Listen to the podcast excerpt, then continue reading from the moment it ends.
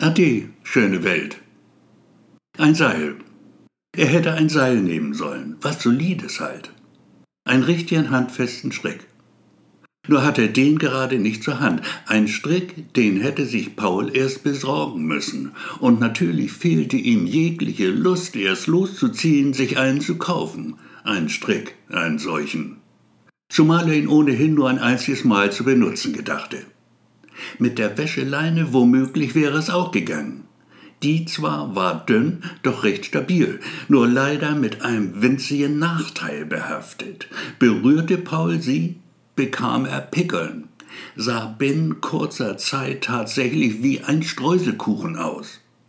Grund dafür, dass er beim Wäscheaufhängen stets Gummihandschuhe trug. Doch der Gedanke, sich zum Sterben Gummihandschuhe überstreifen zu müssen, war ihm ebenso zuwider wie die Vorstellung, mit Pickeln übersät an der Decke zu hängen.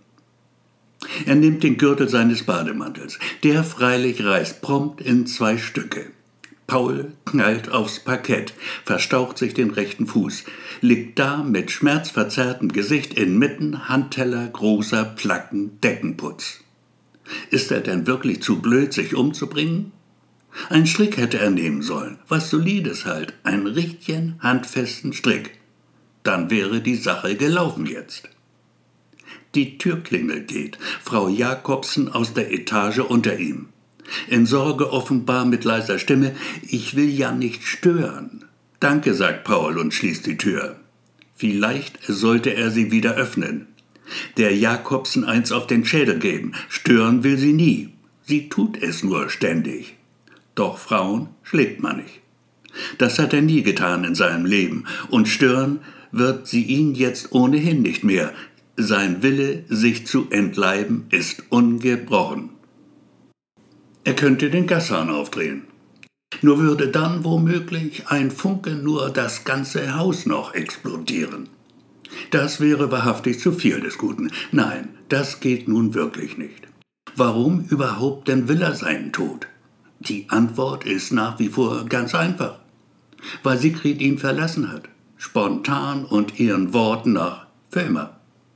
Nur weil er mal nicht so wollte wie sie, was schließlich vorkommen kann auch wenn man sich liebt. Und ja, er liebt sie weiterhin.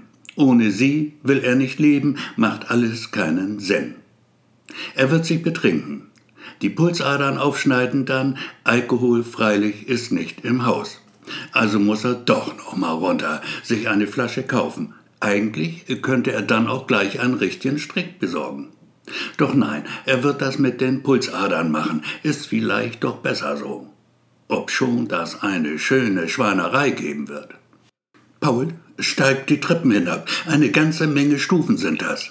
Er verlässt das Haus, steht am Rand der Straße, die überqueren er muss. Der Supermarkt liegt auf der anderen Seite. Zum letzten Mal wird er einkehren dort, in diesem Leben. Ob es eines danach gibt, wird sich zeigen. Er könnte sich jetzt vor ein Auto werfen.